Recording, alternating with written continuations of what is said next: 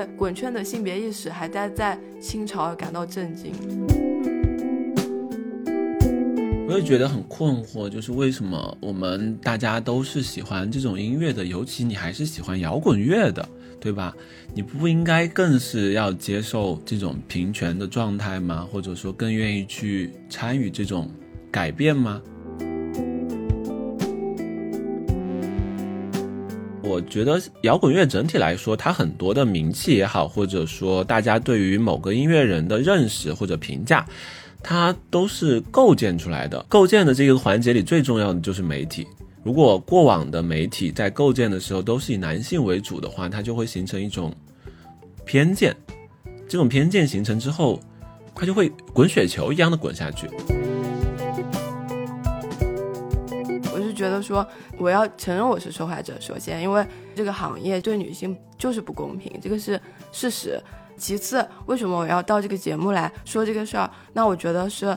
我想要达到一个 me too 的意义，就是如果，呃，我说了，大家也能说啊，我也是，我们一起去有一点点改变，或者说有一个女吉他手、女贝斯手听到这个，就比如说她学了一个月，她不想学了，她可以学三个月，那我觉得这个事情就可以了。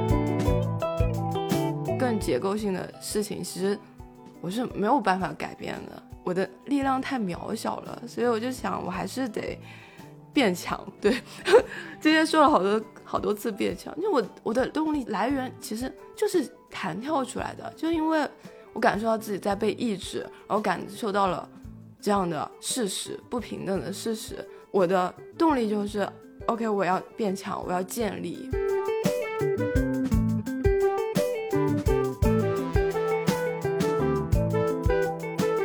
大家好，欢迎收听问题青年，我是露露。今天跟我一起聊天的是前音乐记者现海豚消失了乐队的主唱老月亮，还有音乐媒体进化耳朵的编辑艾叔。然后两位可以先跟大家打个招呼吧，也可以先介绍一下自己。Hello Hello，我是爱叔，嗯，我是金华耳朵的编辑，但是呢，其实我现在的主要的职业还是在深圳的这边一家艺术机构来做编辑，因为金华耳朵毕竟到现在也没有真正的获得盈利。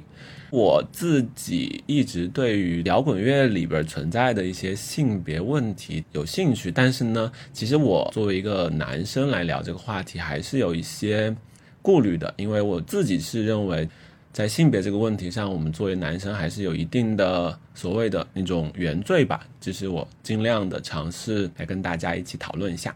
的，到我了。呃，Hello，我是老月亮。我其实已经很久没有这样介绍过我自己了，因为我现在在用真名生活。因为我现在在英国上学，然后学习音乐制作和作曲嘛，所以其实外国人都念不对我的名字。但我之前是做了一些音乐相关的，主要是中国摇滚音乐人的采访。后来自己做了自己的乐队，所以今天嗯，小小的跟大家分享一下我的经历吧。其实请两位来就可以看出，刚刚两位也已经说了，就是我们今天要聊的话题是跟音乐有关的，然后尤其是摇滚领域里面关于性别的一些问题。对，今年的月下其实已经快要进入尾声了，但是好像也没有激起很大的水花。自从这档综艺把摇滚乐带到大众的视野中以后，然后以及可能疫情结束之后。今年吧，就是演出行业有一点点复苏，好像周围越来越多的人都开始接触到乐队文化，然后也去现场看演出了。我们会很显然的注意到，在这个行业里面，其实男女比例也是非常悬殊的。不管是在月下还是在 live house 的舞台上，男性往往是远远的多于女性的。男性一出来的时候，大家就会很平常的聊一些技术和音乐，但是如果女乐手出现的时候，他们的形象或者家庭。总是第一个被 Q 的，所以我们今天就是想聊聊，在摇滚乐这个领域里面，我感觉可能相比其他领域，女性的处境可以说是更加边缘的。就是我们想谈一谈，不论是作为乐迷还是乐手，可能女性在摇滚乐的这个圈层里面的一种处境吧。对，所以我们今天就是一起来说一说我们比较不吐不快的一些观察和经历。不知道你们两位有没有看今年的月下吗？有什么样的观后感？我可能只看了两集，老月亮说他看了三集，好像。哦，应该是我应该是看了三集。我没有资格谈论吗？看了三集的人，因为我之前不是在月下做过那个乐评人嘛，然后我们乐队的人就特别爱拉我看那个月下，他们就猎奇，所以呢，我最后一次看月下就是在呃我们吉他手家，然后当时我要出国之前嘛，呃那场我记得应该是 Nova Heart。他们应该是演出了，我记得我就是在那儿疯狂的辱骂呀，就忍不住。我们一边吃饭烤肉一边看，我就在那儿。不是辱骂 Nova Heart，是他们 talk 环节的时候，然后我不记得是哪个乐队的男乐手说：“哎呀，这个姐我特别喜欢，当年特别性感。”然后我当时我就是疯狂，我就很生气，我说：“啊，你那个音乐做十年都赶不上人家，你还在这里说别人评价别人的身材。”然后他们就哈哈大笑。大概就是我不从音乐上看的话，talk 环节的话，其实我就是感觉很。让我愤怒吧，但是更多的其实是，比如说绝对纯洁这种，相对来说，其实它是对我来说是更女性化表达乐队，还有鬼否嘛，然后一轮游了嘛，然后然后我就会觉得说，让我会丧失兴趣，因为就我很喜欢书写摇滚，然后我也很喜欢更实验的或者说更另类的摇滚的东西，但是可能到第三集的时候，我觉得我已经没有办法去再找到之前月下那种感觉了吧？对我也是。嗯，因为我其实真的今年月下也都纯粹是凭兴趣看的，其实看完两集之后我就没有继续看了，因为我觉得今年就整体而言，它的这种。所谓的嗯男性的气质吧，我觉得反而会比前两季更胜一些。我也不知道是为什么，因为自己的主观看过去，总觉得今年的这些乐队的形象整体来说都比往年更加的雄性一些，包括他们的服饰啊什么的，也有可能是他们被导演组安排的一些服装还是什么的，就感觉今年整体来说其实就挺 man 的，给人的。整体印象吧，我自己也是这么感觉的。嗯，不过说到这个，其实我们之前做鹈鹕播客的时候，我们做鹈鹕 hits，然后有一天我突然一下子就反省了一下，因为我们当时已经做到二十多期了，然后我就数了一下，我们可能真正的采访过的以女性为主导的音乐人，好像当时就只有两个。嗯，我觉得这个比例是相当悬殊的。当时我突然一下就发现这个问题还挺严重。这个话题当时我也跟月兔聊过，就是这种嗯潜意识里引发的一些选角吧，其实包括这种比例，可能跟月下现在的那个比例也差不多。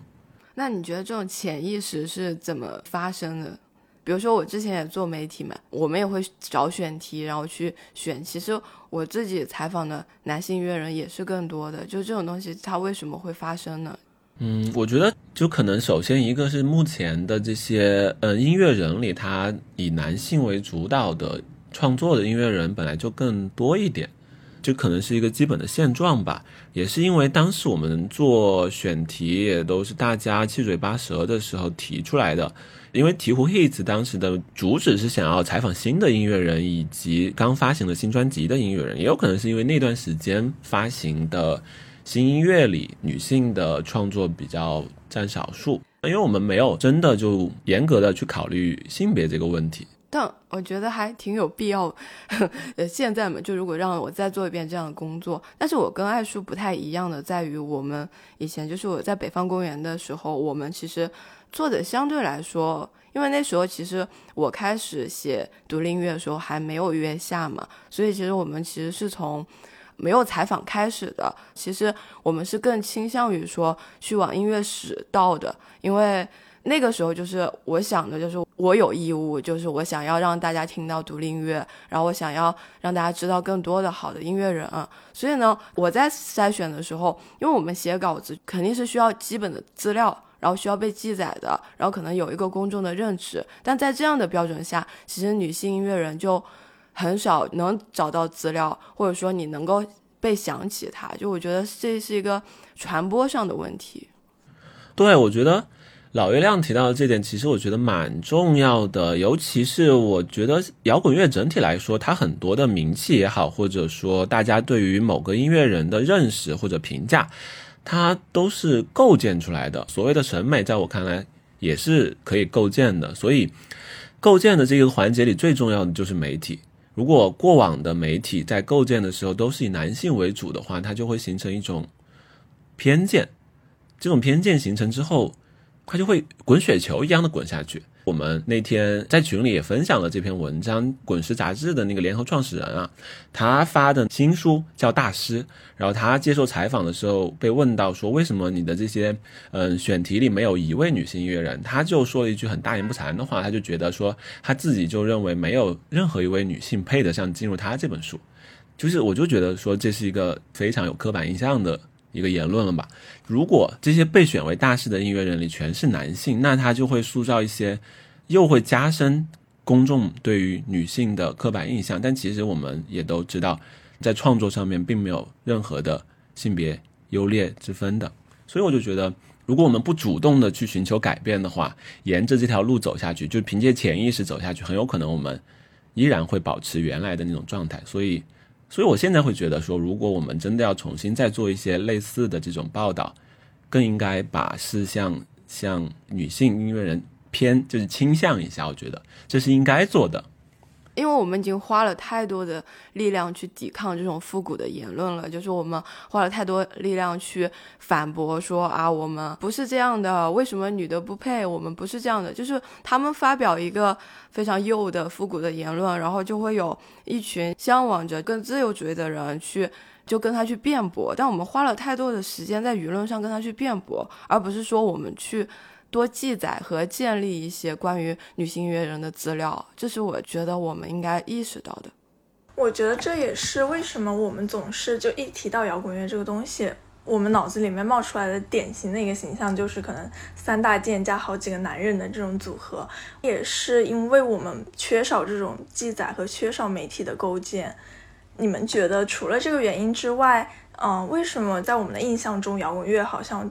一直都是一个男性主导的文化呢。哦，说到这个还挺有趣的，因为我昨天拉着我的同事，其实她是一位女生，然后一起聊了聊这个话题，然后我就跟她聊的时候，她就想起来前段时间我跟她说的一件事，他是平时不怎么接触摇滚乐，然后呢，他就是很大众的随大流的去听摇滚乐的，然后当我跟他。发了一个表情包，其实那个表情包呢是陈思江的一个表情包。他问我这是谁，当时，然后我就说这是海鹏声乐队的主唱陈思江，然后他就回了我一句，他以为主唱都是男生，这是一个非常强烈的刻板印象了，尤其是他还是一位学新闻的女性，我就觉得，如果说对于大众来说这种形象就已经刻板到这种地步了的话，我觉得还是相当严重的。如果是我自己简单的描述的话，我就会觉得是因为。摇滚乐本身就是一种更白人的音乐，然后它其实，在它的那个阶层内，它本来就是一个非常中产的、更那样的一个音乐，所以其实它对于女性的来说门槛就更高。就是如果我自己就是显而易见的，我想的就是这样的。但其实这个事情又很难说，因为你把它从摇滚乐或者说玩摇滚的起源的阶层来说，包括朋克们，其实他们也。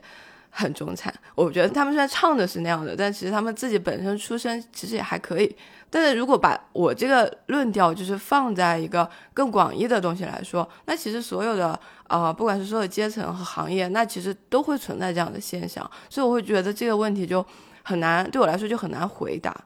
对，我们也聊到了这个话题，他其实觉得说这个是在所有行业里都普遍存在的。但是呢，我我也分析了这个问题啊。就是为什么它会产生现在的这样的一种情况？其实，在我理解看来，摇滚乐它起源是节奏布鲁斯，就最早 rhythm and blues，可能四五十年代的时候就开始了。它其实本来应该是一种黑人音乐，再通过就是猫王，然后再到披头士被白人文化吸纳，转而成为了摇滚乐吧。但是呢，那段时间的节奏布鲁斯作品，或者说早期的摇滚乐作品，它。比现在我们能接触到的还更所谓的厌女一些，或者说他对女性的物化会更严重。就它里边有相当多的一部分作品是黄色歌曲，彰显男子气概的一些作品吧。其实我觉得从本质上来说，摇滚乐诞生的时候就带着一定的性别主义存在的。我好像真的听过一些黄色黑胶，我在那种黑胶店里面，然后你就会发现有一些。他们收藏黑胶，其实封面上就是那样的东西，那封面就很露骨，然后我就无意中听到过。但是其实到后面到摇滚乐这里，好像又变得更冲撞、更生猛。然后他那个气质，对于大家刻板的概念上来说，他其实给人的感觉就是他很男性化，就像朋克、金属，对吧？就我们都不说后面发展出来这些，但一开始其实对于我来说，如果要我想的话，我也只能想到三个男的三大件。对，其实我之前有听过一个说法，就是说。摇滚乐，我讲的是那种比较硬的，就很原始的那种硬摇滚之类的。就它本身很强调的这种力量感和侵略性，它其实是男性在成长过程中会被鼓励的一种特质。但是女性的话，往往大家在培养一个教育一个女性的时候，不会让她去追求力量或者追求这种侵略性。嗯，是的，因为其实我们想象都能想象得到吧，就上世纪五六十年代的时候，尤其英国和美国，他们是摇滚乐的发源的地方吧。那个年代的女生，如果她向家里提出要学习一门乐器，他们绝大部分家长应该是不会允许他们去学吉他和架子鼓的，或者说学贝斯这种乐器，他们更多的应该学的都是钢琴或者小提琴这种。就是刻板印象里比较淑女的乐器，所以可能就从一些很基础的地方就导致了女性进入这个场景的一个隐形的门槛吧。因为如果作为一个男生，你想要去学吉他，他可能很有可能就从你朋友那里就能学会了。但如果你作为一个女生去向别人说你要学吉他，很有可能会遇到很大的阻碍。嗯，所以是不是乐器本身它就带着一种性别偏见呢？嗯，我觉得可能跟乐器本身这个东西没有关系，而在于我们自己对它的一个构建。因为我们就从客观的来说，它作为一个物品，应该是不带有很强烈的性别的偏见的。但是我忽然想到啊，吉他在被造出来的时候，很有可能它就是以男性的身体结构研发的。因为我也跟朋友聊过这个话题，有一些女性就是吉他手，他们会认为现在的这种吉他对于要摁和弦来说，它会相对来说比较困难。就是如果只有通常的版本的吉他，就是那种重一点的或者大一点的，但是为什么我们不能研发一点更小的、更方便演奏的吉他呢？我觉得这也是一个可能，确实也是乐乐器本身的问题吧。如果从这个角度来想的话。我自己使用的时候就会有这个问题，但其实我比较高，我一米七嘛，其实算是我的身形已经算是比较大的了。但是呢，比如说我在使用一个空心琴的时候，就会有一把易普风，然后我很喜欢我那把琴，但是呢，那把琴的特点就是它的肚子很大，所以这个事情我当然是很。艰难的使用了，因为它我背起来，其实我就能感觉到我身体的各个骨骼都在不舒服，就是它其实就不是为我的这个骨架而设计的，但是我又很喜欢它，所以呢，我就没有告诉过任何一个人，我就默默的弹琴嘛。但是呢，走上台有演出，就会有人跟我说：“你这把吉他太大了，让你看起来特别傻，你背个小一点的。”但是我就是想要用。一把空心琴啊，但世界上基本上所有的空心琴都是大肚子，我就很困扰。当然，芬达它其实也有设计比较小巧的琴，但是这个事情对我来说，就是我的选择就是会比男性少很多。对我其实浅浅的学过一点吉他，但是我就会感觉你明显的在按品的时候就会更更远嘛。然后很多教程里面就会说，哎，女生的话你可以夹一个变调夹，它会隐形的多一些阻碍。对。既然说到这里，如果说你想要成为一名乐手的话，呃，你们觉得女性可能会遇到哪一些？除了我们刚刚提到之外，男性不会遇到的一些困境？女性是怎么样被抑制进入摇滚乐的？这个是我最害怕的话题。我要先打一个预防针，因为现在只有我就是有这个做乐手的经历嘛，然后我每次都会感觉自己像一个祥林嫂，我就是会很架着自己，因为。把自己就是说啊，我经经历过什么样的意志的过程，其实他是一个受害者的角度嘛。我这两天就在反复的思考这个问题，我是觉得说我要承认我是受害者。首先，因为这个圈层包括这个行业，其实对女性就是不公平，这个是事实。其次，为什么我要到这个节目来说这个事儿？那我觉得是我想要达到一个 me too 的意义，就是如果啊我说了，大家也能说啊我也是，我们一起去有一点点。改变或者说有一个女吉他手、女贝斯手听到这个，就比如说她学了一个月，她不想学了，她可以学三个月，那我觉得这个事情就可以了。嗯嗯，我觉得承认自己是受害者本身就是很痛苦，而且需要更多勇气的。对，因为其实我在一开始，而且我还不是说典型的，我是呃小白，然后我想要组一个乐队，然后我想要进入这个行业，因为我刚开始拿起第一把就是电吉他的时候，我已经是从北方公园辞职了。应该就第二季月下结束，然后上了月下有了镜头之后，其实那时候我是一个在圈内相对来说声量比较大的状态，所以其实当时激起的反对就会很多。因为我发现一个现象，就是一个女性音乐人，在你没有任何成就的时候，其实你不会感觉到太多的恶意。就是你可能会遇到很多的男性愿意帮助你，说，哎，我教你一下这个，我教你一下那个，哎，没关系，你加油。但是，一旦相对来说你的声量被他们看到了，这个时候他们就会发起一些奇奇怪怪的事情。所以，我当时就在微博上，然后我就会发一些弹唱视频嘛，因为我刚开始学。然后呢，我今年才发现，月亮组有一个人专门写了一篇文章，说老月亮现在是乐手了。作为独立乐迷，我可以骂他了吗？他说，我觉得他弹唱的也很烂，然后还要做乐队，不知道为什么还有他的粉丝在下面吹捧他，还扯到了我做女权的事儿，说之前他做女权的事儿，我也有很多不满意。但还好的是，评论区又就有很多，因为月亮组现在其实我觉得是。非常的女性觉醒嘛，他们就会告诉他说啊，他做女权跟他学琴有什么关系？我们对女性乐手多一点宽容吧。但这种事情从我拿起电吉他开始，这种事情各种会出现，不只是网友。我在台上的时候，就会有台下的男观众跟我吆喝说再来一首，然后我下了台，就会有男乐手来教我说你们太糊了。还有人评论我的穿着、长相，就是我在此之前从来没有觉得说我的穿着和长相有这么重要。但是当我就是站在舞台正中央的时候，就开始有人说啊，我以为你跟你你们乐手一样大，直到我发现你眼角的鱼尾纹。就算是那种不远不近的朋友，有一天我穿了一条裙子，然后我演出下来，他说你今天怎么穿的这么不像摇滚明星呀？然后包括。因为我们现在其实已经发了十首歌有了吧，他们就会有各种各样的奇怪的人，比如说有一个，我觉得他是男性，因为他 ID 也是男性，然后他又表现的很难，暂且定他是男性吧，他就会在我们发歌的第一天的十二点，我们老是半夜发歌，十二点的时候，他三分钟就评论了说啊，你没有音乐天赋，去打个工吧，你这些都是 B 站抄来的拼贴怪，就是会有这样的。反反复复的声音，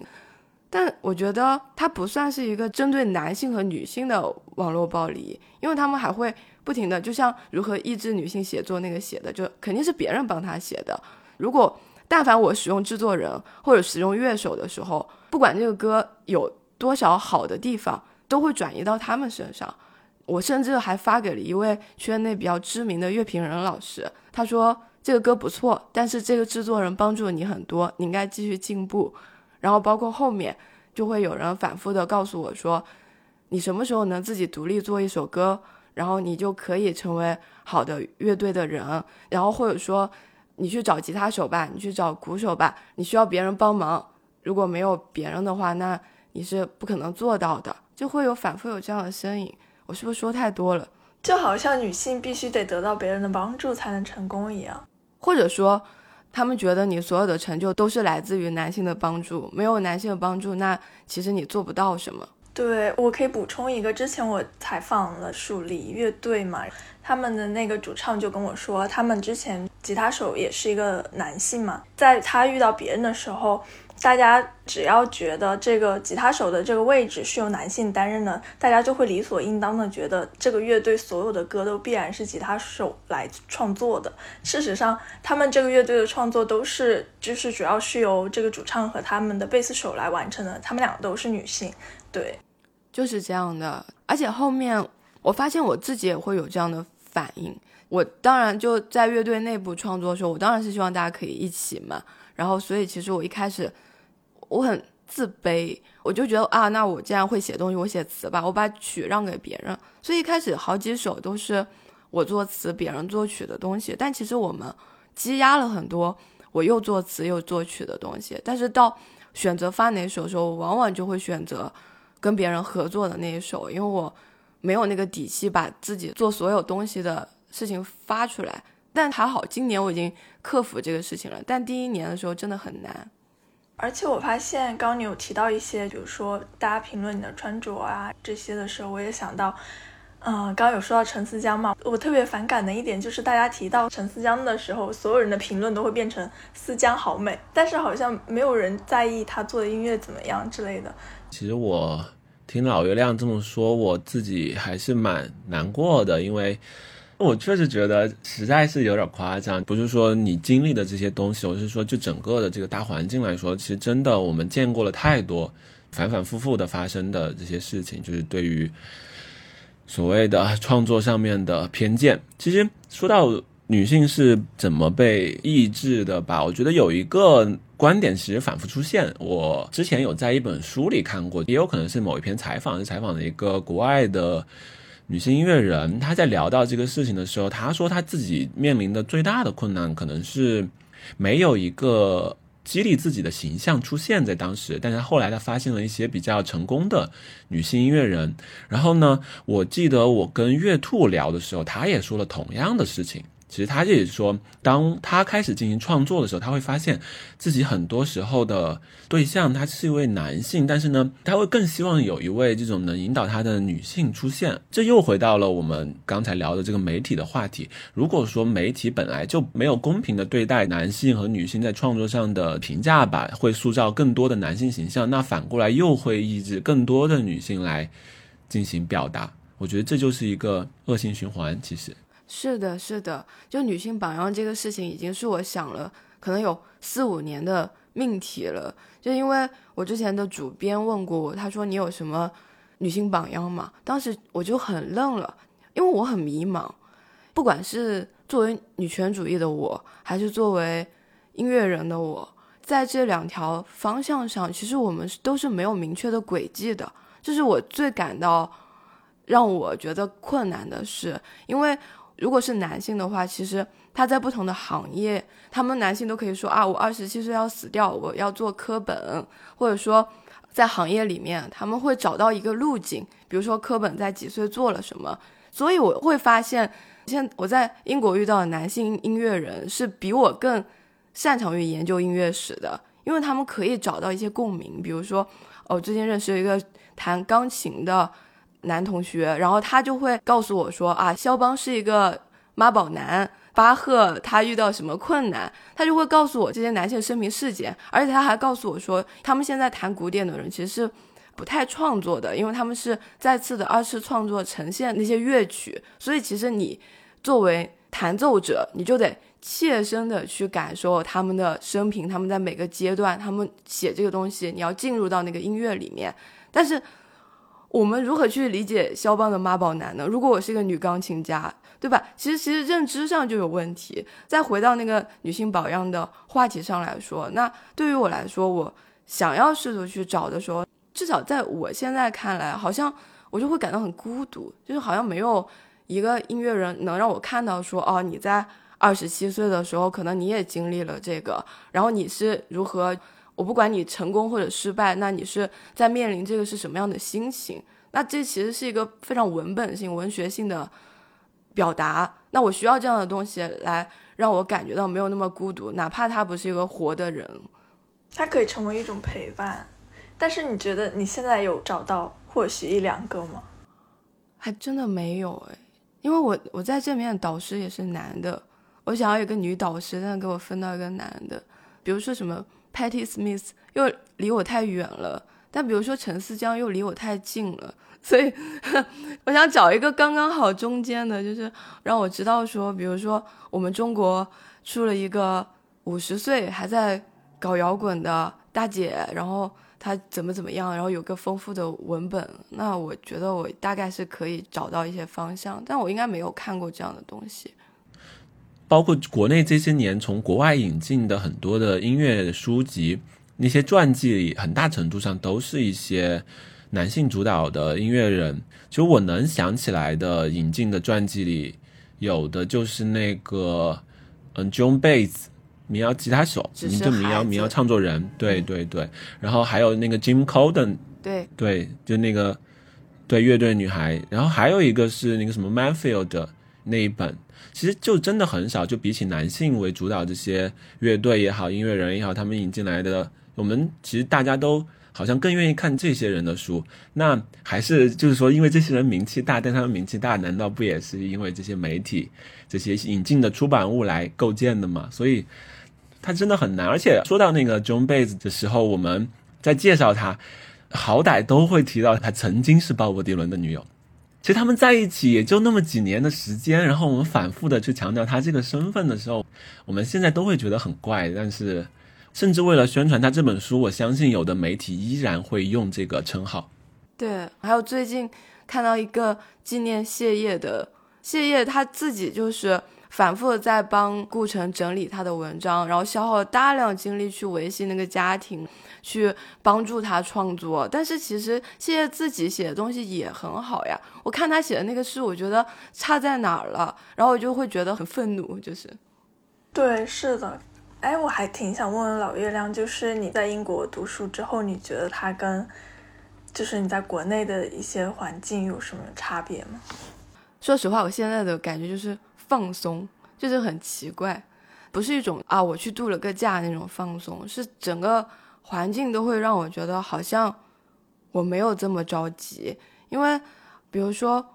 我最近很嫉妒一个我的女同学，她就是一个英国本地的女生，然后她是一个吉他手，她就是那个在 T 恤上印着 “Girls Can Play Guitar” 的那个吉他手嘛，然后她就整个人很张扬，所以我很嫉妒她。开学的第一天，他就会告诉别人说：“我跟我的乐队是一起来读研究生的。”然后这是我的贝斯手，这是我的主唱。反正就是他们就一直在课堂上吵吵闹闹，这已经足够令我嫉妒了。因为我们乐队现在在修团，他整个性格就是完全没有被打压过的样子，我就非常嫉妒他。就他很张扬，然后他有 ADHD 嘛。因为其实国内最近也在讨论 ADHD，但是一般是我们这边那种精神病羞耻还很严重。但是我已经在课堂上听过他说了四遍 ADHD 了，所以啊，我就非常的羡慕，然后嫉妒恨，我就会觉得天哪，这边人为什么一副没有吃过苦的样子？还有就是因为我在音乐学院嘛，然后大家就会有那种我去拿我的作品到课堂上，然后有大概一百多个人给你评论的那样一个课堂。就那个课的第一天，老师就会教大家说，怎么去做一个双方的探讨。他就告诉我们说，你该如何去评价别人的音乐。你不能说直接说我不喜欢，比如说我不喜欢这个歌的节奏，那你的问题就应该是你对于这个节奏的设计的想法是什么样子的。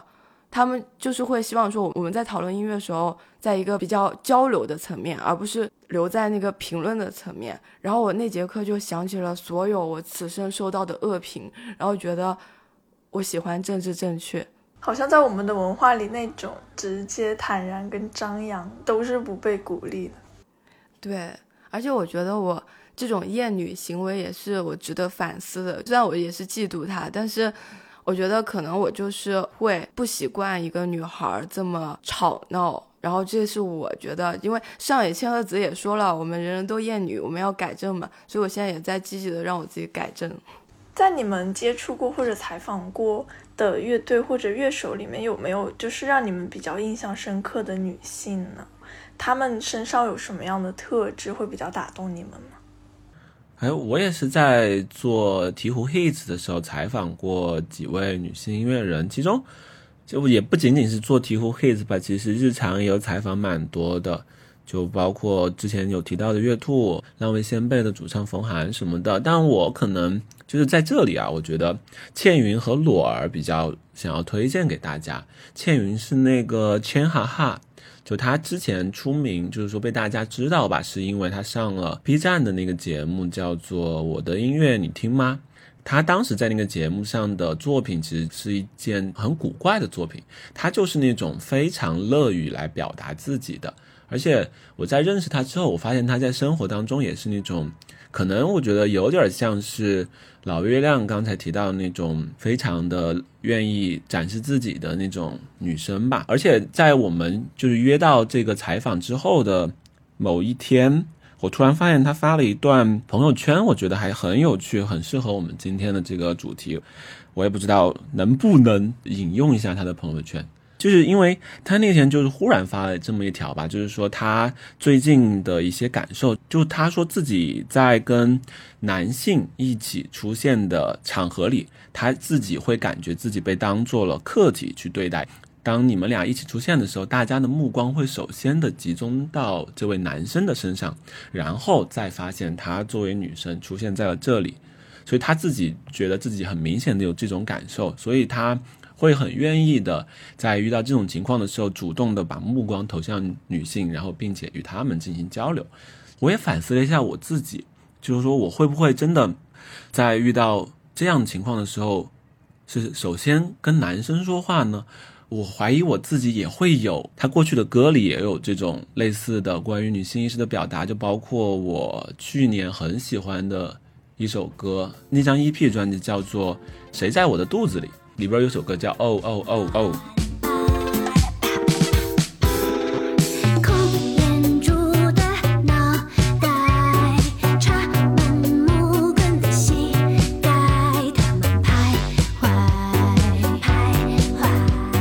就是他整张专辑，其实这前面两首歌就包括谁在我的肚子里和哦哦哦，都是他对于社会，就是对于他自己对于社会的想法的表达，尤其可能还是。跟女性主义相关的，可能还是那首主题曲吧，就谁在我的肚子里。他就表示，就有一天他忽然想到自己如果怀孕了，就是他就会去想象这样一种感觉。其实我觉得这首歌还蛮适合大家去听一听。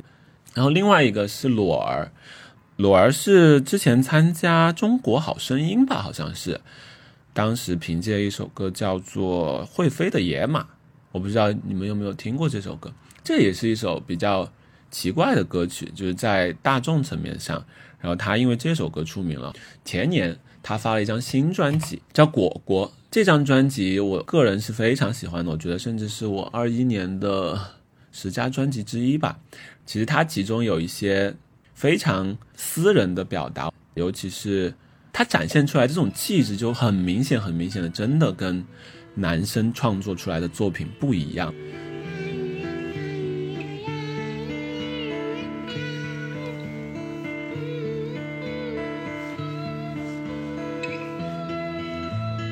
当你听到这种真正的通过女性视角进行表达的歌曲的时候，你会觉得很新鲜。那艾叔，你有没有在采访的时候问过就是女性主义相关的问题？对女性音乐人？嗯，我真的问的话，可能就只有跟月兔有问过这个，因为我当时去采访他的时候，我就是想要跟他学习吧，因为当时他在北京做小王乐队，小王乐队呢本身就是一个以 Right Girl，就是我们要提到的暴女运动为，也不能说模板吧，就是想要接近他们这种表达的一种。创作，所以我就想着说，要想去跟真正的这方面的音乐人聊一聊，因为我确实之前很少真的去跟真的人讨论这个事情，所以我就去找了他。但是呢，在其他的采访里，就是如果是提壶 hits 这种。我和另外主播也都是男生，就是都是男性。如果我们这个时候去以女性主义这个话题去抛给这位受访者的话，我甚至会觉得会不会有一些冒犯，就是他会不会愿意在这种场合去表达他？如果我们在没有真的跟他确认过他的意向的情况下，就这样抛出这个问题，就是我还比较谨慎。但是我可能会在自己的采访里，就是金华耳朵，或者说是我个人的公众号里的采访，我会更愿意去从侧面去聊这个话题吧。这也是我做记者的时候最困扰的话题，因为我大概是二零二零年采访了一些女乐手、女主唱这样的，但是你知道，其实现在的我们所谓的女性主义环境，其实跟三年前是完全不太一样的，所以。当时其实这个事情就很挫败，我说实话，我不知道我该不该说，因为当时其实我在应该大概就是情报少女他们刚出现的时候，然后所以其实我是作为一个，我觉得我应该是当时唯一公开支持女性主义的所谓的媒体人，就滚圈里面，所以我当时就是非常非常想问女性音乐人关于女性主义的问题。我当然也有爱书这样顾虑，因为我是代表我们媒体去采访他们，但是我又很想问，所以其实我就会在提纲里面，因为我们提纲也会跟他们确认嘛。但是当我真正的问到的时候，临了了要问了，我就会发现这个问题，我一旦问了，气氛就会冷下来，因为可能他的男性乐手都在旁边，或者说就算是女性乐手一个人的时候，这个事情就会冷下来。就不管是再大牌的乐队，或者说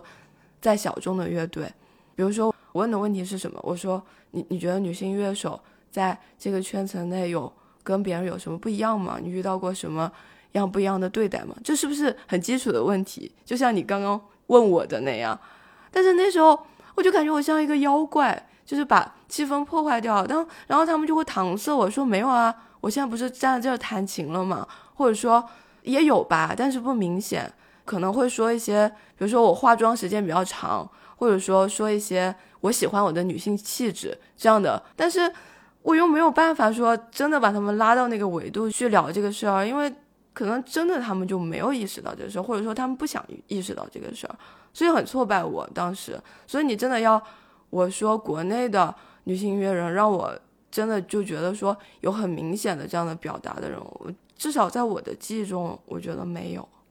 确实，其实我在采访女性创作者的时候，就不一定是音乐人啊，就是各种创作者。其实我会觉得，你把一个这样很重的东西抛给他的时候，他就会下意识的回避，说：“哦，我没有，我没有这样想啊，什么之类的。”但我其实自己在听女性的创作的时候，我自己这几年会有一个感觉，因为我可能比较喜欢听朋克、后朋之类的，让我越来越觉得。呃，很多所谓你感觉上他很左的一些乐队，然后他们表达的一些东西，呃，在我眼里看来就会越来越越多的陈词滥调，然后就是越来越无聊。但是在我去听一些女性的创作的时候，我会感觉到她们反而是越来越天马行空的，她们有自己的生命力跟灵动在里面。我觉得我想到的，首先可能就是暴力香槟，这是我最近感觉挺有生命力的。这是一个需要上课的上午，因为无聊，我们开始讨论事物。而且我感觉是很多东西只有女性才能创作出来，以及女性才敢去讲、敢去说的一些东西，这个是我感觉到特别显著的一个感受吧。对我其实我刚才说完之后，我又在想啊，因为就是说这会不会也涉及到一种性别的刻板印象呢？其实我会觉得裸儿和倩云就很像是刚才露露提到的那种比较有女性观点的女性气质的一种作品，但是呢，我们如果真的要去给他们这样贴标签呢，会不会又形成另外一种限制？我又会觉得，难道？女性音乐人就不能更直白的去表达了，或者说更果断的去表达呢？我就在想这种问题，我就觉得啊，还挺无解的，有的时候。哇，这个问题真的超困扰我的，我就感觉我在人格分裂，因为我之前是中文系嘛，你知道文学界已经多次的批评了，就是对吧？如何抑制女性写作这本书就是在批判，就是可能文学界对于女性作家的一些倾轧吧，但是。我想了一下我的阅读历史，那其实什么昆德拉、陀思妥耶夫斯基这样的东西，在我学文学的时候，这些东西就是圣殿，就大家都会觉得那个东西是好的。包括中间其实包含了很多宏大叙事的、现代性的。其实它转接到我们读音乐的时候，它其实就会变成，比如说反抗性的，呃，万青或者呃，蛙池这样的现代性的，其实就。在我的理解，我个人理解里面，其实就是更后朋克的，然后更重塑雕像权利那样一个结构。其实这种东西在所有的文艺的东西上都差不多吧。但是这种东西就是你没有办法去选择。作为一个女性创作者，就我当然是觉得我能够共情到一些，就我们所谓的对于人类普遍的对于自由、对于美的向往。那这些男性作家是没有问题的，但是。另外一边是我怎么样去让我自己成为我自己，就让我把我的性别带到我的表达里面去。我时常就觉得我自己写东西太过于文学范式了，就我知道什么东西在文学里面看起来是厉害的，但我不知道什么样的东西在文学里面是更贴近我自己或者说我的女性身份的。所以到现在为止，我都没有写过一首特别女权主义的歌，就是因为我不知道用什么样的手法。包括在学音乐制作的时候，也会有这样的问题吧。这个事情就是很困扰。但是我我也有一个疑问，我觉得好像女性的表达，它不一定是我要去创作一个女性主义的东西才是我的表达。好像我觉得只要是能表达自己的想法跟女性的情感，我觉得就是一种女性的表达。嗯。我时常这样安慰我自己啊，就只要是你写的，就是女的写的，就是我，我真的就只能这样安慰自己。但是其实我自己还是会有一些责任感嘛，我会觉得说我想要去用音乐去做一些更显性的东西吧。难道就是因为男性已经在这个基础里占了特别大的一块了，剩下来的这些表达，那就会被归为就是女性的表达？我觉得这种也是很不公平的。就比如说，有的女性音乐人，她就是想要做一些很硬核朋克的东西，然后他们表达出来的时候，他们可能就会被说这种不是女性的表达。这难道真的不是吗？但是我自己的感觉是，我已经被规训了，就很奇怪，这个要求很诡异，就是它很诡谲。可以说，一方面，比如说我现在已经有很多次演出了嘛，就每次大家在想说你的台风的时候，有一边人觉得说。你一定要像艾薇儿一样，就是你一定要更朋克、更摇滚，你要嘶吼，就你要放得开。这是大多数人对我的评价，就是觉得说啊，你太扭捏了，你要燥起来。就他们会觉得说你没有办法带动观众。但对于我个人而言，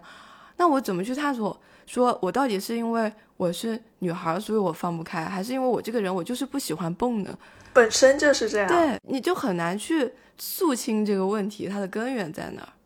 是，但是之前采访冯涵让无先辈的主唱的时候，他有一个很介意的地方，其实我也觉得很有趣。他说到自己的音乐创作被大家评判的时候，总有一个词会让他觉得很膈应，就是可爱。很多人会认为他创作的东西是可爱的，但他觉得这个词对他的风格是那种。非常标签化的东西，就好像归在可爱的这个下面之后，让他很多其他的想法都被掩盖了。然后，而且呢，这个词是不会被用到男生创作的作品里的，这是一个很大的限制对他来说。其实他其实最早想要做的就是朋克音乐，而不是像现在这种被视为可爱的。所以这是他的一种困扰。所以我就觉得说，我们这种言语上的一些限定，有的时候确实会影响到。大家的创作，事实上就是因为太多的这种评价会落在女性音乐人的身上，所以这种东西积少成多，包括就从生活上、音乐上，包括情感生活上，它都会落在你头上的时候，那就是被抑制了呀。被抑制就是事实本身。其实我刚刚就是在听老月亮最开始讲的时候，我就想到一个问题，其实我还挺想问你说，你是怎么样去。决定想要继续去读音乐的，其实我这个还蛮不女权的，因为我觉得我很自卑，就是很不女权，就是我没有那样自信。我每次可能做作品出来，给我们乐队最大一个评价可能是你们混音混的不好，或者你们编曲有问题，稍微中肯一点的评价都是这样的，所以让我自己觉得说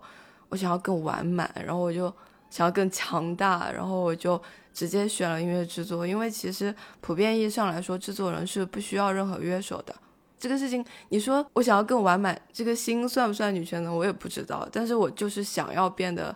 更强大，我想要会更多的技能，然后所以我就是啊费了很大的劲来这边上学嘛。嗯，我觉得这其实也是对很多人来说也是一种鼓励。我不知道那。我最近就会在想，如果我不是在那个环境里面，我会弹跳出来吗？就是这是个很很奇怪，对吧？我是在想，我是主动的还是被动的？对，因为在某些行业，尤其是文科行业，会有更多的女性愿意选择读更高的学历，那是因为他们需要借助这些学历来帮他们获得入场的资格。而对于那些男性来说，他们就去做就好了。哦，对，这是我进入艺术行业之后，就是我就过去两个多月以来，我就跟朋友、跟新同事聊天的时候，他们提到的，就说国内国外好像都是这样子的，尤其是可能还尤其还是国外吧，他们会发现。是更多的女性在学术的道路上去追求一种学历的证明，而那些想要从事艺术行业的男性呢，他们就直接就去工作了，他们就去通过实践去积累经验了。而如果是女性的话，他们是没有这么多机会给到他们的，除非他们获得学历。我真的在这疯狂点头，说的太好了，这就是我想要说的事情。在我真的就是我不断的在提升自己技能，然后在我真的就是。呃，越学越多，就是努力学习之后，我发现好多人他真的不用学这个，就很多男性音乐人，可能他们学一两个技能，比如说他们学会了一个结构、一个套路，然后或者说一种作曲的手法，他们能用一辈子，但是没有人说他们，你多读书吧，你学学混音吧，就会有人来帮助他们。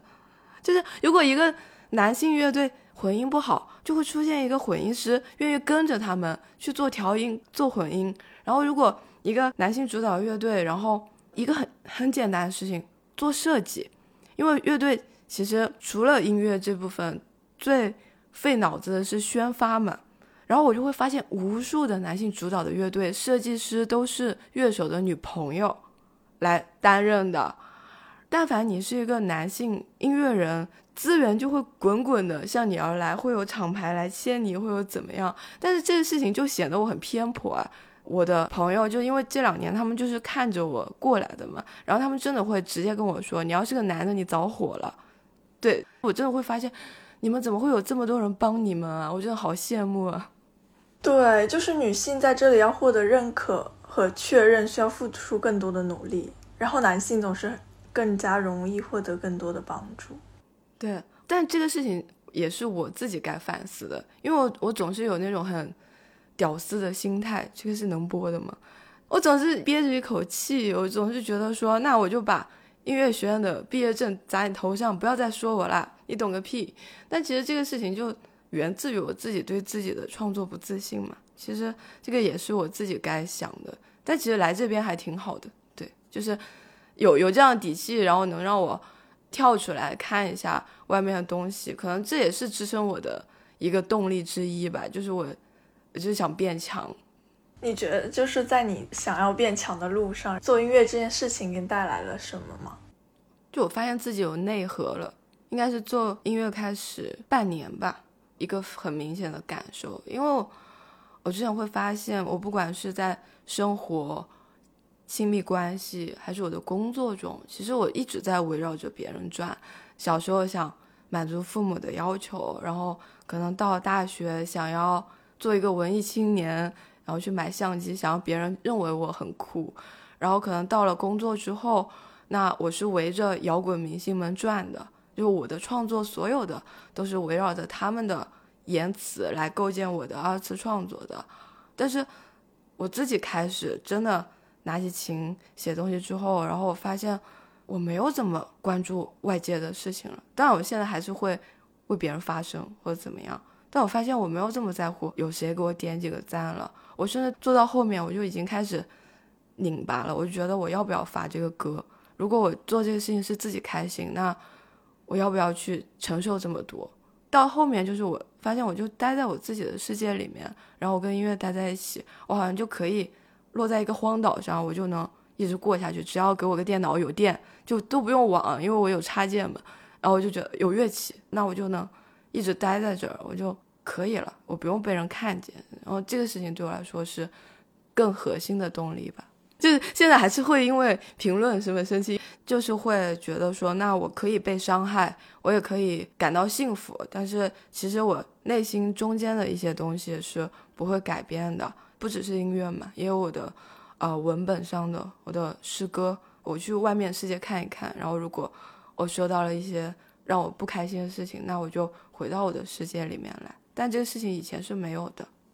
其实刚刚我们都是一直在围绕说摇滚乐，然后乐队或者说作为乐手来说的一些状况。对我觉得接下来可能我们是可以从乐迷或者说整个演出的环境来聊聊我们所说的这种女性的处境。我就首先想问问大家说，提到就是摇滚圈这种比较恶臭的厌女现象的话，你们首先会想到的是什么？或者说，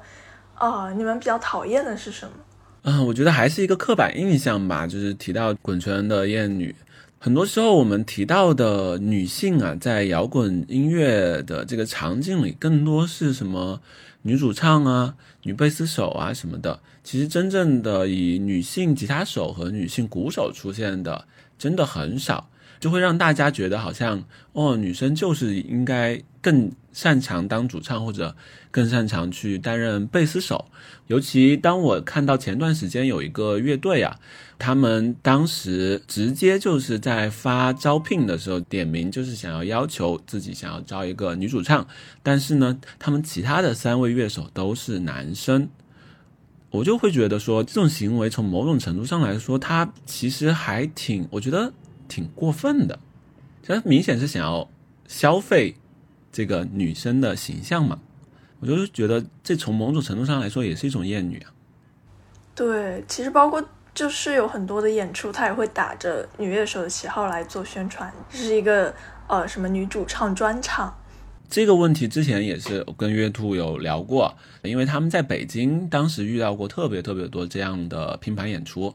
一开始的时候，他们没有认真的思考过这种问题。可能一开始的时候，确实这个女性主义的问题在滚圈里还没有引发现在这么大的讨论。然后那个时候呢，他们就蛮单纯的就去了，就他们会觉得说这是一个获得曝光的机会，或者说是一个很好的演出机会。他们也没有想这么多，而且平时都是跟男生一起演出，然后如果能跟女生一起演出，是不是就大家会更放松、更开心呢？对吧？他们一开始演的其实也也没有什么问题，后来他们就。越来越觉得不太对劲吧，就会觉得说，从某种程度上来说，是不是又是一种消费呢？尤其当整个环境没有发生变化的时候，你在台上进行演出，甚至会更像是一种观赏，它不是一个很平等的去表演的一种方式。尤其当你强调了身份之后，所以我有想过，这种演出有没有一种合理的解决方案？就比如说，都是由。女性策划的，只允许女性观众参加，就这种完完全全剔除了男性的一种角色在里边，它可能会是一个双方都觉得很舒服的一个表达环境。北京是有这样的演出的，我先说一下艾叔之前提到的那个女乐手和男乐手就是性别配比的问题，因为我在找乐手的时候，其实我是音乐零基础嘛，我就是发了个微博说我想找乐队。其实来找我的基本都是男性乐手，只有一个女孩。后来我们还一起做了一段时间，就扯到一个性别红利这个词汇。但是这个词汇啊，我真的觉得它就是令人存疑啊。我就会反复的反思这个问题。这个事情也折磨我很久。就是如果我不是一个女生，他们还会愿意跟我做乐队吗？我会发现，就因为我也跟一些女乐手聊过天，认识一个女鼓手，她应该有三个乐队还是四个乐队吧。相当于说，他在表面上看，其实我们是很受欢迎的，女贝斯、女鼓手，包括女主唱。但是涉及到创作这件事情，就变得非常微妙了，因为大家都知道，词曲的版权占一首歌的分量是很重的。所以我应该是看到过有女主唱歌是自己写的，然后被男乐手夺走了，应该就上上个月，但我不记得是哪支乐队了。所以，在我看来，就是好像一开始就跟所有的行业都一样的，一开始对于年轻女性的门槛很低，但你要上升到一个利益阶层、一个中高层的时候，那这个事情就是会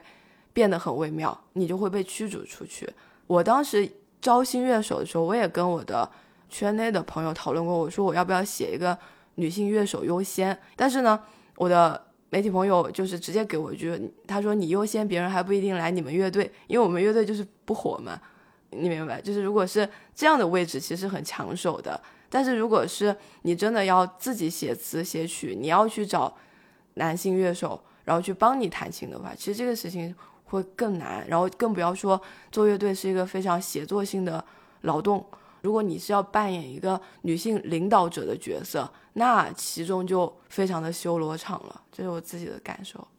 对我刚才说到那个性别红利的问题啊，我也有一个事情就记起来了。记得在去采访月兔之前，刚好那段时间妇女节的时候，接生发过一篇采访，采访的都是一些女性音乐人，他们问到一其中一个问题是：你觉得自己以女性的身份在这个行业里是？享受到了红利呢，或者没有什么感觉，以及觉得自己受到了抑制，就大概是这三个选项吧。就是具体他是怎么问的，我可能记不太清楚了。但是我印象里啊，就有部分的女性音乐人，他们会觉得自己是获得了红利的。就是我看到的时候，我都有点惊讶。但是我印象里，就是说他们有部分的女性音乐人觉得自己是受到了红利的，就觉得自己有一定的性别上的优势。但是呢，我觉得他们的这种优势其实建立在整个的刻板印象或者说对女性的偏见当中的，因为就他们仍然是一种物化的红利。我觉得就是消费吧，就是想要消费女性的形象，从而获得更多的曝光。我觉得这样说出来有点。有点冒昧，但是呢，我确实觉得 就是有这种现象存在，也挺复杂的感觉。对，我觉得可能是因为“性别红利”这个词，它本身是很狡猾的，就是感觉它是一种巧言令色的那种感觉。可能他们没有认识到所谓的这个红利，可能是一个一些非常表层的，但是事实上是想要利用他们来获利之类的。因为这个事情，我记得。上野千鹤子和一个日本的女优，他们不是合出了一本书嘛？他们在里面就讨论过这个问题，因为他们就所谓的性别红利，其实它背后包含着巨大的诱惑和代价。那在这种条件下，其实你就不应该把它称之为一个福利或者说一个资源了。就他们在讨论性资源这个事情的时候，上野千鹤子就觉得说，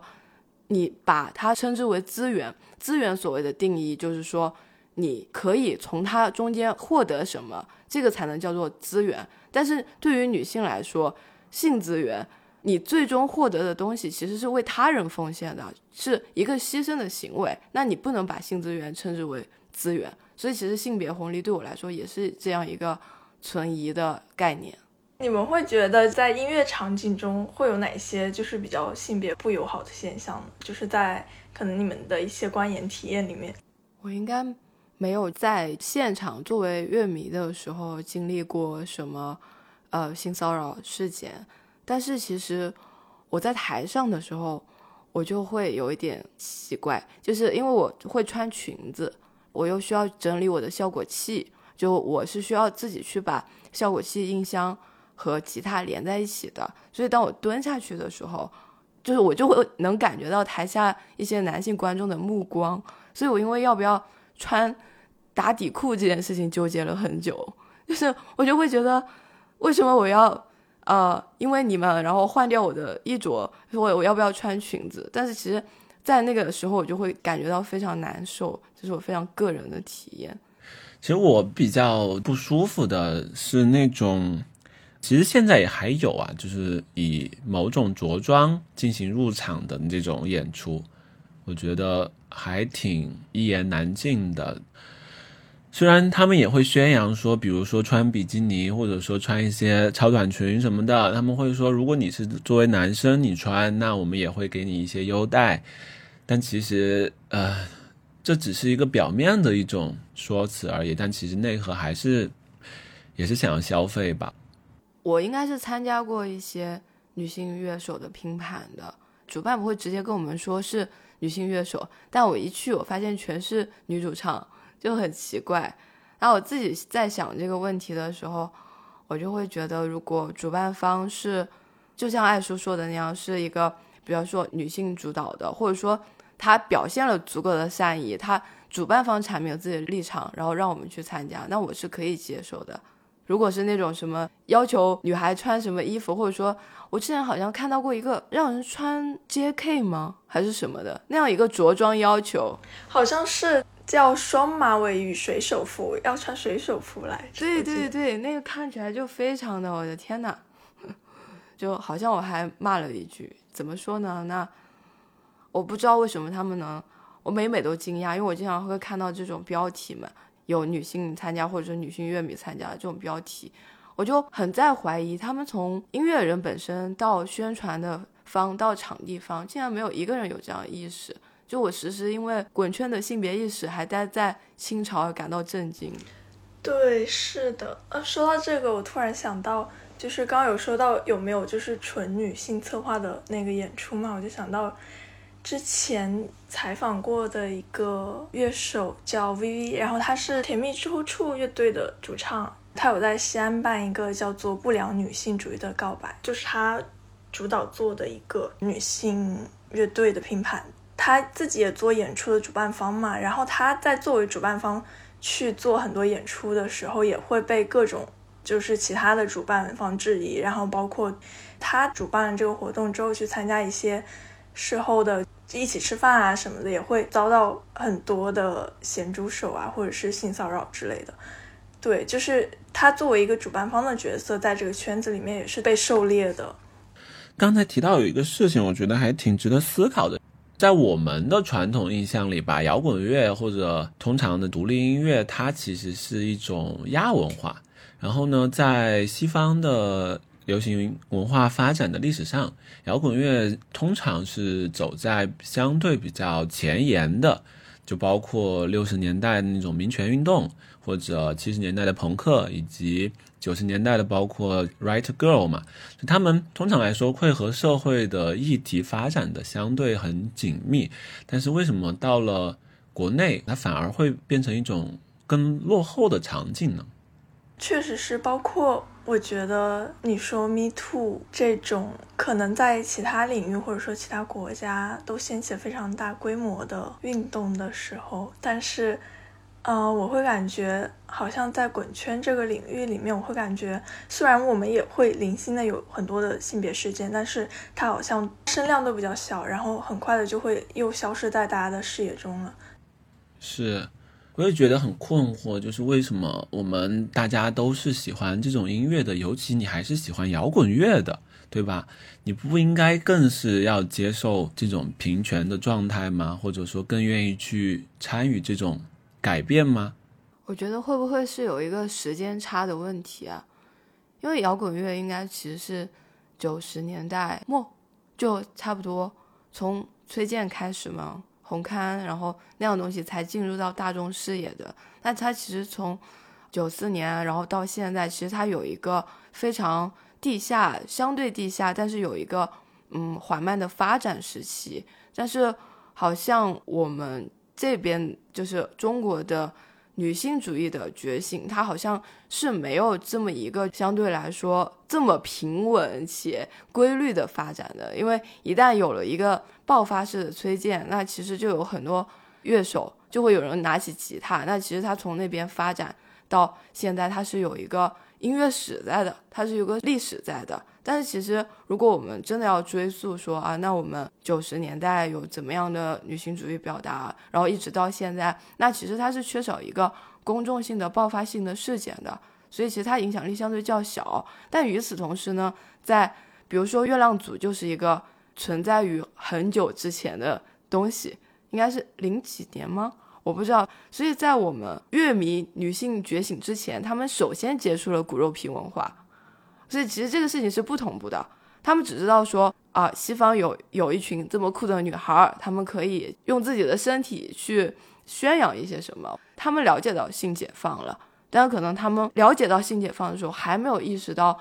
不知道什么是他者，不知道什么是主体性，就是你没有办法去脱离主体性、脱离自我去谈论自由的、谈论解放，对吧？所以我是觉得，好像是这么一个时间差，让我们解放先于自我的建立了，所以才会导致这么西学东渐，就是这么一个异化的过程。就我的一个猜想啊，就没有论据。嗯。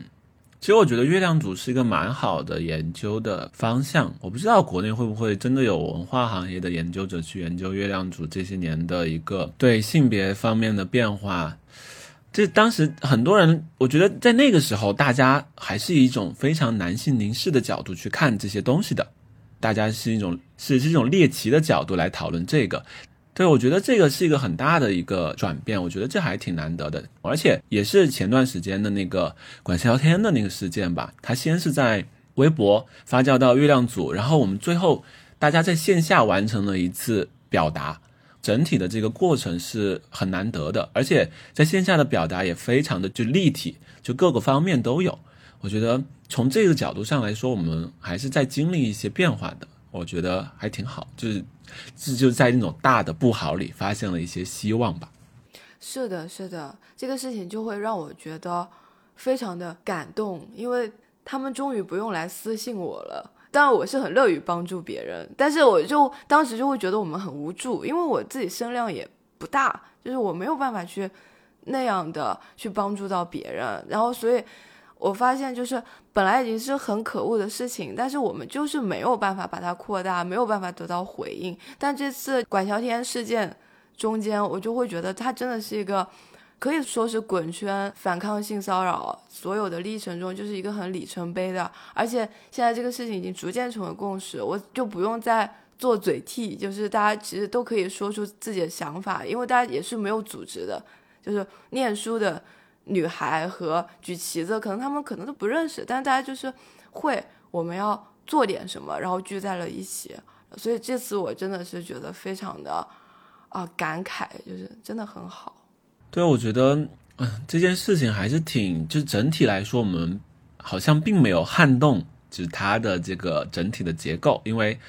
它该发生的还是都发生了，并且呢，整体上来说，并没有任何人出来对这件事情道过歉，包括所有的当事人。对我觉得他这个态度，我们并没有让他们发生改变，但是大家的行为却从以前的只是在线上或者怎么的，我们变成了一个很具体、很多人参与的一个状态。我觉得。要走到这一步还是挺不容易的，因为整个的独立音乐它宣扬的不就是要大家动手嘛？当真正的开始有变化的时候，就觉得挺好的这种状态。嗯，其实管萧天应该道歉了吧？就是他发了一个，所以在爱叔那里是不算道歉对吗？他发后来其实有回应一点点。但是我觉得确实不怎么算吧啊！我是怕你说这段的时候，然后就有人说啊，他好像回应了什么的，所以我就问你一句。我 觉得回应不能算道歉啊！啊，其实这个事情里面让我觉得最无语的是，当时 Neil 不是发了一个 Neil 五问天启，然后这是让我觉得最无语的一个事情。然后他在那个他的回应里面，完美的显示了他是怎么样去。实施他的受害者有罪论的，以及他是怎么样去对天启进行一些荡妇羞辱的。然后他还说他们俩是互有回应什么的。然后这个事情让我觉得特别无语。另外也是我觉得是显示出了，就是 Neil 他作为一个场地方，他其实跟呃他合作的乐队他们是结盟的一个状态。我觉得他们就像一个兄弟会一样。我觉得就是这个也是我们在国内的演出的整个环境的一个。现状吧，让我觉得挺无奈的。我觉得我们也可以顺着这个话题，就是说说大家觉得一个我们理想中性别友好的音乐现场应该是什么样的，或者说目前我们的现状还有哪一些很让我们觉得不舒服的地方？嗯，我先吐槽一句，逆欧酒吧就是上海独立音乐圈的 Moja Doja House，好，爱叔说吧。天哪，好犀利的吐槽。对我，我是觉得真的现在的整个的结构还是挺完整的。我们真的就比如说吧，我们想象一下，有哪些音乐的现场场地是由女性来做主理人的？我想了好久，我只发现深圳红糖罐，她是一个女性主理人雅贤。但其实真的，我接触了这么多场地了，就大部分还是男性在做。就如果我们就是默认吧，就是这些男性大部分可能，就算他们支持女性主义，但是呢，我觉得真的很难做到像女性一样对女性友好。就包括 Neo 酒吧，我觉得也不是说他们就真的就想要表现出来他们这种所谓的兄弟会的形象还什么的，我觉得他们可能真的打心底的认为没有做错。就甚至他们会以为自己曾经的一些行为是支持女性主义的，所以我就觉得啊，这就是一个可能需要时间和很长的一段经历来改变的，因为。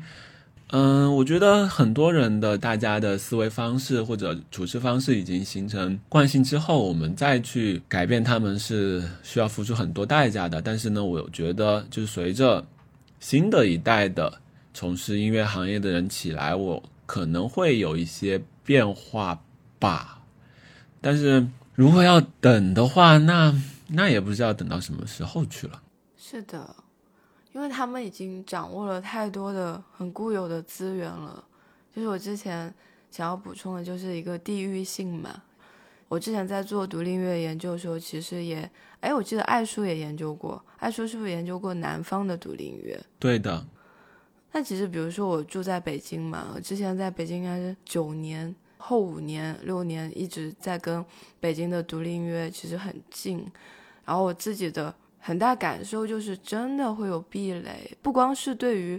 女性，就是对于女性是更加严重壁垒。其实对于新兴的男性音乐人，他们也有壁垒。这个东西其实又是一个阶级和性别又结合的议题嘛。所以其实作为一个在北京的女性音乐人，那她其实她就会更难以去进入到那个圈层里面。对于我来说，可能北京的性别意识相对于。别的地方甚至是更低的哦，是真的耶。因为音乐行业整体来说，它还是一个人脉行业。你想要获得成功，如果你的人脉够多，你会会有更多的捷径和更快的获得成功的方式。嗯，尤其在北京这样比较老派的城市，有很深厚的音乐基础了。如果你作为一个新的人进入这个场景里，如果你不认识一些 OG 这种老前辈，或者文化人，你要获得成功，你需要付出相对更多的代价。然后呢，在这个环境里，如果你还是一位女生，那你可以想象她要付出的代价会更多。但是在南方可能还不太一样，因为南方的这些，呃，没有这么多的以前的这种传统留下来，大家还是 DIY 的场景的话，我觉得就比起壁垒来说就没有那么高。所以我们确实能看到。更多的南边的这些音乐乐队里有更多的女性形象存在吧？是的，是的。而且其实，在北京，因为它这个地方它就是很大嘛，然后生活节奏又很快，它又很啊，怎么说，很暴力。就在北京生活，我就感觉到一种暴力。所以我们 DIY 的可能性是更小的，因为你要克服很多距离。我们每次排练的话，大家平均每个人都要跑二十公里，因为我们住在。东西南北不同的角落，所以其实我就是一直很羡慕南方的，呃，音乐人可以获得一个相对来说健康的土壤吧。所以，北京的音乐人来说，好像就会给我一种感觉，是我更多的是要去获得更多的上层的资源、固有的、既有的资源，而不是说我在那边可以创造出来什么，我可以 DIY 做出一点什么东西来，而是我要如何获得各大音乐公司和厂牌的青睐。每天可能大家聊的也可能会关注的也都是谁谁谁又签了厂牌，而不是你研究了一个什么新的音色。嗯，所以我在想，北京不是盲区酒吧，他们现在做的怎么样啊？因为在我走之后，我就没有怎么再去参加过他们的活动了。他们就是搬了住址，然后今年呢去过一次。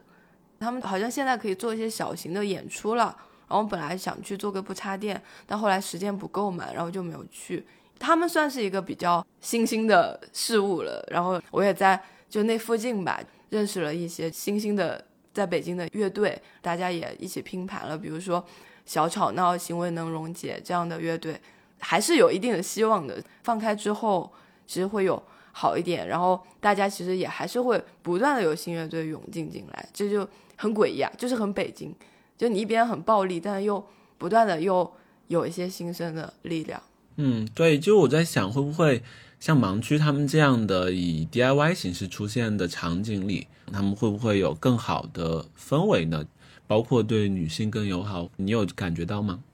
我应该就去过两次，哎，不过可以做一个对比，比如说盲区对比 school，然后如果让我选，我肯定会选盲区，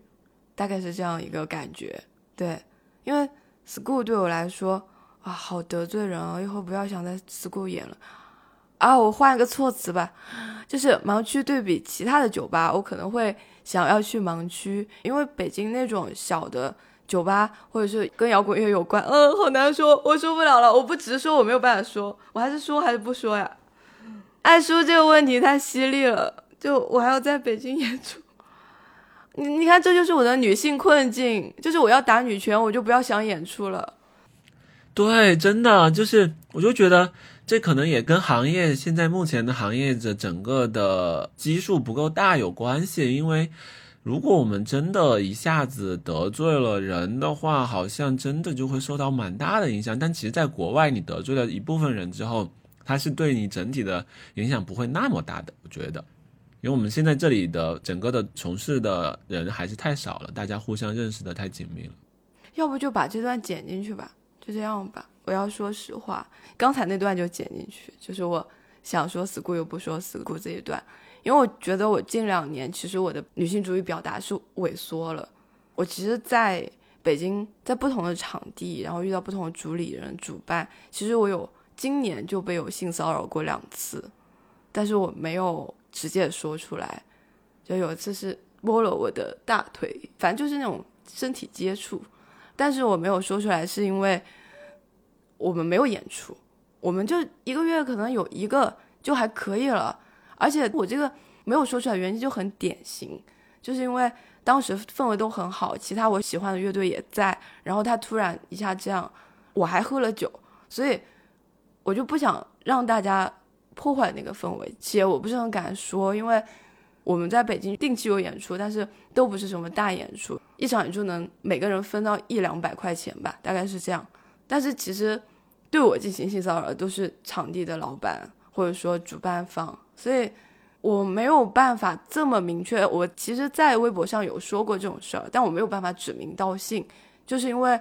我想演出。所以我没有办法这么做一个很完美的女权主义者，像我鼓励别人那样做的。我只能非常隐去姓名的说这个事儿。比如说刚刚指出 “school” 这个名字的时候，我就下意识的就应激了，因为我觉得好像我一直是在这样的。我看到了很多事情，但是我只能委婉的去说它，因为这个跟我直接的利益相关。因为我真的付出了很大的成本在做音乐，就。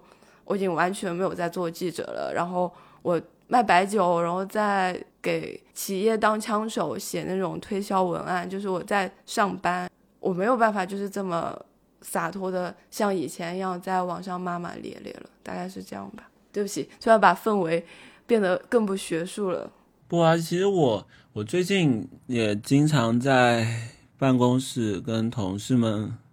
闲聊，其实很多时候。发生这种事情的时候，我们总是容易从自己身上去找错误吧。就包括刚才老月亮，其实你也真的开始从自己身上找错误了。但是，难道不应该错的是这个体系，或者说是对方吗？对吧？哎，我只是觉得我该说出来。我对我我，但我这个也很典型了，就是我就如果听到这里的女孩，就是不要被我碾压，也不要被我带跑。是，但是我觉得。更多的责任还是在于这整个的结构和就是犯错的对方，也是刚才我们提到的，如果真的我们在这个环境里有更多的场地是由女性当主理人的，那我们是不是就有了更多的选择呢？对吧？是的，我就很希望我我希望自己变强，有很大一个原因就是因为我想做女性的制作人。因为其实我主要是为了满足我自己的创作，我才想学作曲和制作。但是我一方面有职业化规划，其实我从去年就开始想，我为什么要做制作人？我就是想给更多的像我两年前那样刚拿起琴，可能就会哼一些旋律的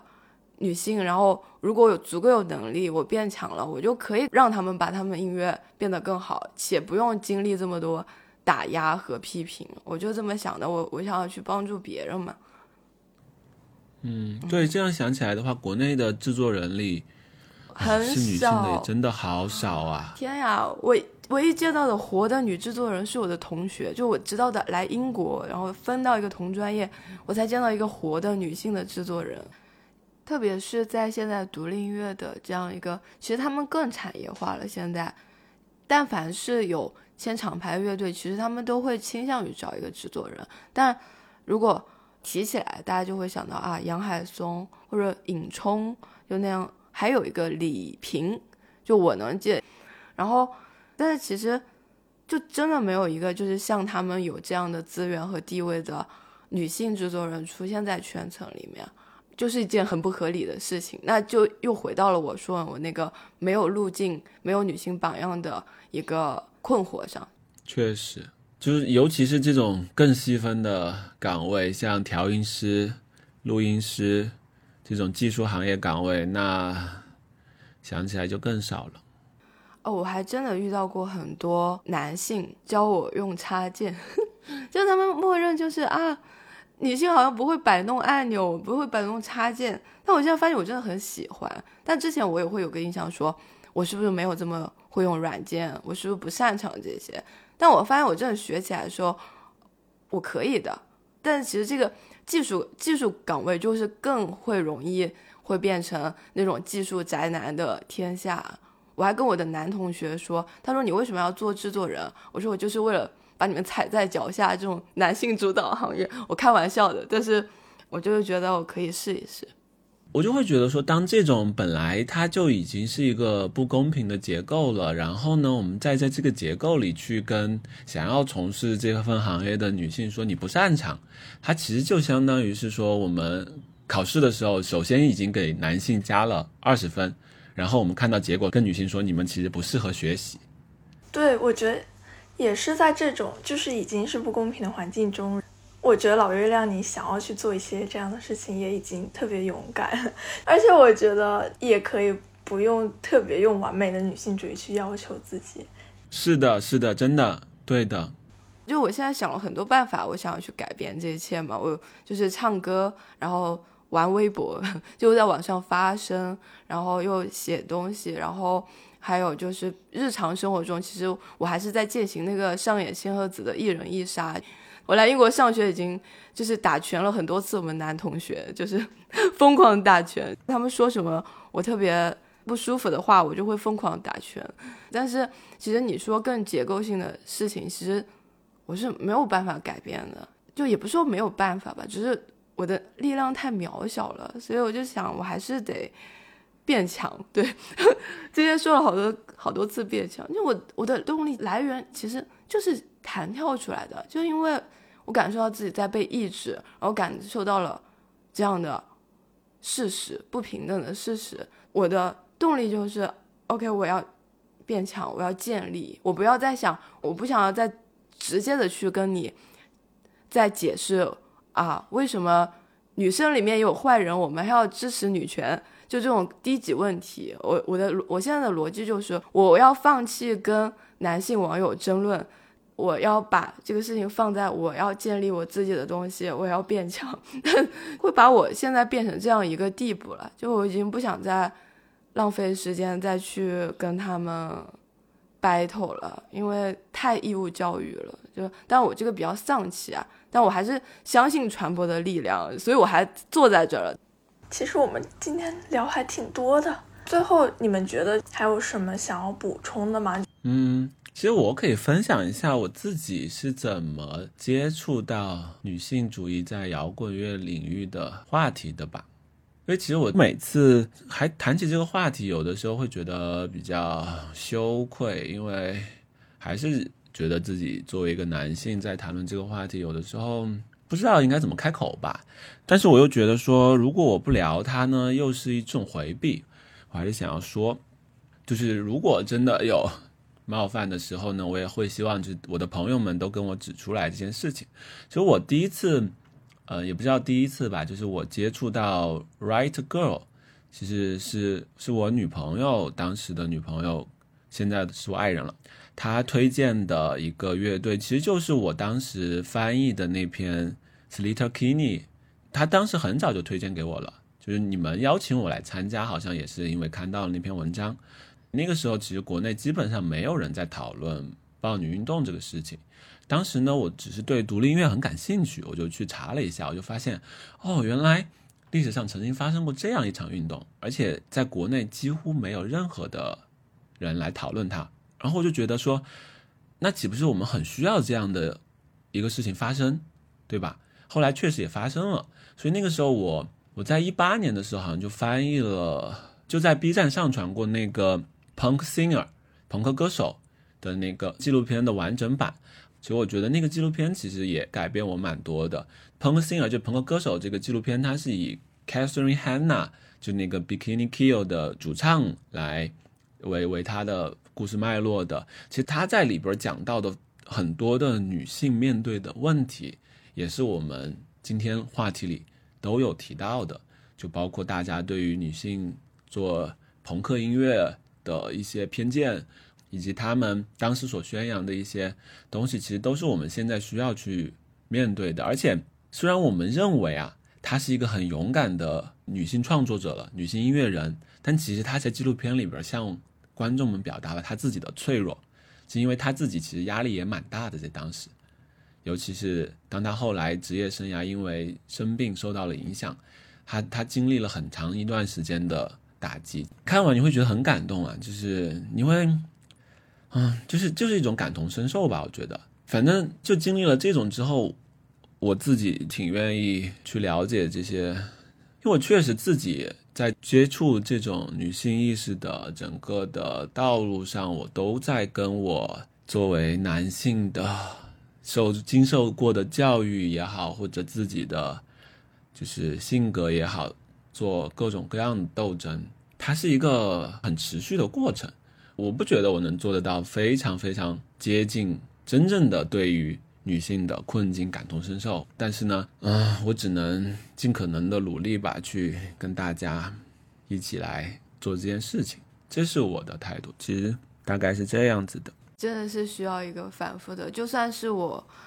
我也就是会一直在跟自己所受的教育也好，环境也好，因为。我们好像就是在只要在这个社会上生存，好像生与生俱来我们就厌女。就像我在反思我为什么会嫉妒我的女同学这么爽朗一样，还是会有不能够慢慢改变的成分。但是我们其实只要对吧，看看书，然后多跟人聊聊天，一人一杀，其实应该就是会变好的。因为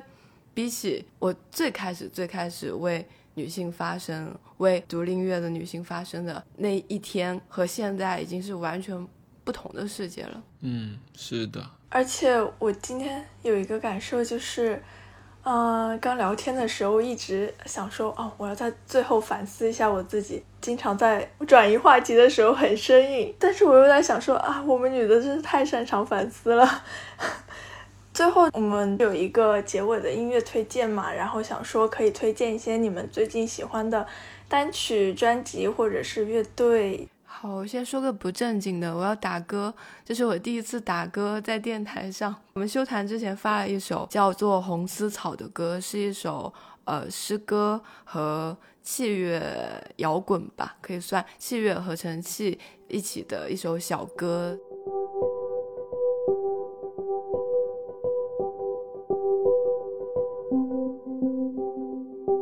所以如果感兴趣可以去听一下。妈呀，好羞耻！好了，当你有爱书，乐评人推荐。我想念暴雨。乐评人现在是个骂人的词语哦。对不起，对不起。当你有爱书，你推荐一下。开玩笑的，开玩笑的。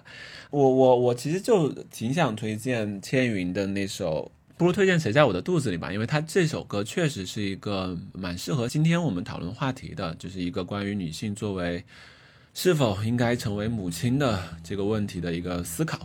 像冯海宁，他也遇到过类似的问题。如果大家喜欢倩云的歌，也可以听听他别的歌。好呀，好呀，好的。那我们今天就到这里啦，很开心。嗯，好的。嗯，好的，拜拜。拜拜，谢谢两位。谢谢。